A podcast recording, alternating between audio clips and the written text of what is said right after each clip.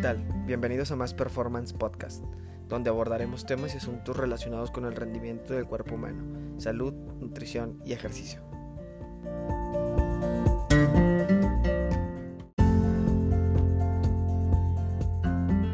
Gracias por escucharme y ayúdame a compartir esta información si te gustó.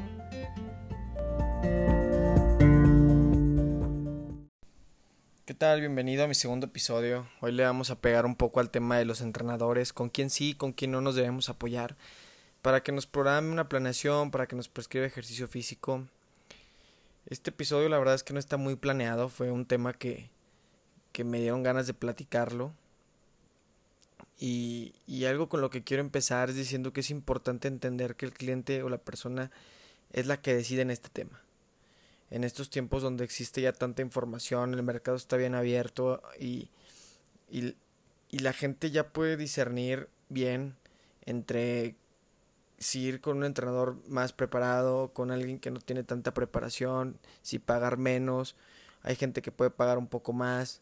La persona, el deportista o el atleta es el que va a decidir qué tipo de entrenamiento quiere llevar.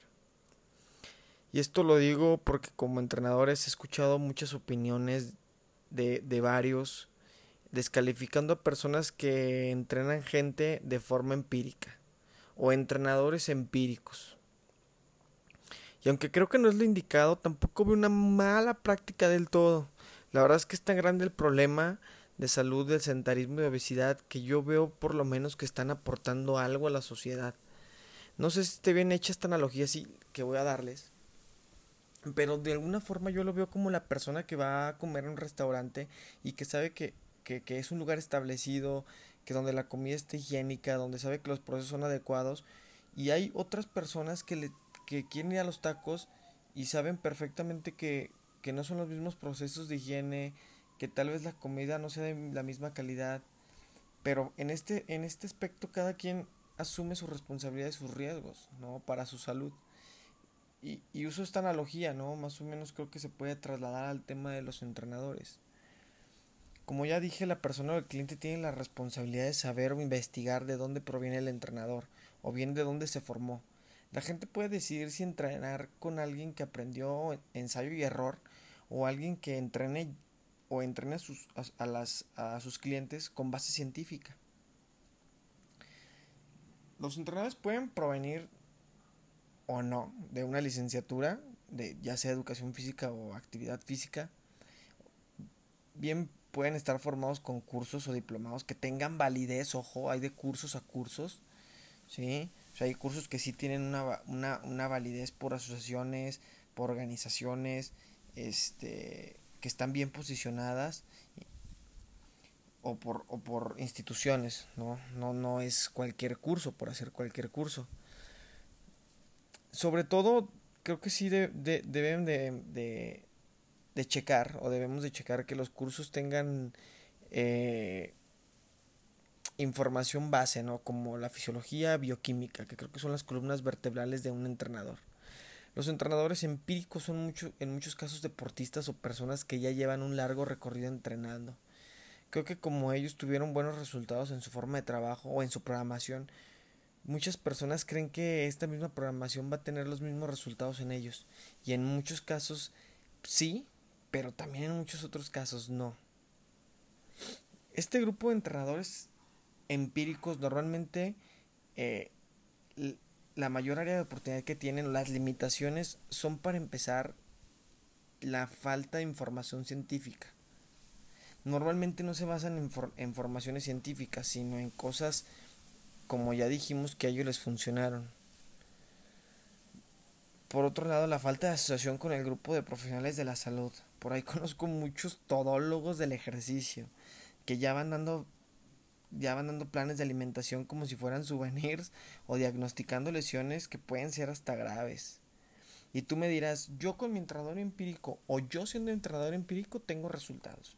Y sí, es que la verdad a veces las ganas que traemos la motivación, la genética o entrenar fuerte, la verdad es que eventualmente traen resultados. Y si no haces nada más, y lo mismo te da cuando te dan una dieta que solamente es come pollo y arroz, eventualmente vas a bajar de peso. Pero eso no significa que estés cumpliendo con tus requerimientos de alimentación balanceada, ¿no? Que estén que, que hagan que tu cuerpo trabaje idealmente. Es muy fácil también mostrarle al público los buenos resultados. Hay personas que están, que, que están entrenando a veces con nosotros y que han tenido cambios y eso lo presentamos, ¿no? Y a veces esa es nuestra carta de presentación. Pero ¿qué pasa cuando, sobre todo con este tipo de entrenadores que no tienen la formación, les llega a alguien que no puede lograr sus objetivos esperados? ¿Qué pasa con alguien cuando se lesiona entrenando? ¿Qué pasa con alguien que a veces hasta tiene dolores de cabeza por una mala alimentación que, que le están dando? ¿Qué pasa si alguien tiene una enfermedad que esté contraindicada o ciertos ejercicios que no pueda seguir realizando? Y ese manejo de, esas circunstancias son creo que, la que lo que puede hacer la diferencia también muchas veces. El verdadero problema, eh, y, es mucho mi postura, mi opinión, este, es eso, ¿no? Eh, pero bueno, yo desde mi punto de vista siempre trabajaré con una base científica y académica. Para mí un buen entrenador personal debe tener la capacidad de promover hábitos saludables, mejorar tu estado físico, tu performance, y con esto me refiero a movilidad, balance, coordinación, potencia, fuerza, muchas de nuestras desaptitudes, manejar riesgo que puedan presentarse, capacidad para realizar test submáximos de capacidad aeróbica, test de fuerza, flexibilidad, incluso tener un manejo de la composición corporal, ¿no? Complicado si no cuentas con las capacidades adecuadas. Y esto es preocupante porque déjame decirte que 8 de cada 10 entrenadores no cuentan con esas capacitaciones. Otros cuentan con certificaciones en tipos de entrenamiento como entrenamiento funcional, entrenamiento suspensión, entrenamiento con pesas, pero ojo, no cuentan con el tronco común, como ya te decía, fisiología, bioquímica, anatomía son claves para atender las necesidades. Y bueno, este episodio va a ser muy corto. Quiero concluir diciendo que no todo es malo, ni todo es bueno, pero lo que sí es que ya, ya sea cual sea tu profesión, este, sobre todo en la profesión de la salud, tienes que tener una base de información científica que avale lo que estás haciendo. Sí los invito a todos a que se preparen mucho, a que lean mucho, aprendan mucho. Si eres este alumno o, tienes tu entrenador, eh, pídele que te ayude a, informarte, que te empodere con la información. Si eres entrenador y, y, aún no has, no has hecho algún curso o, planeas hacerlo, este, eh, busca cuáles son las organizaciones que, que están avaladas y te invito a que a que te profesionalices. Muchas gracias por escucharme y nos vemos hasta el próximo episodio.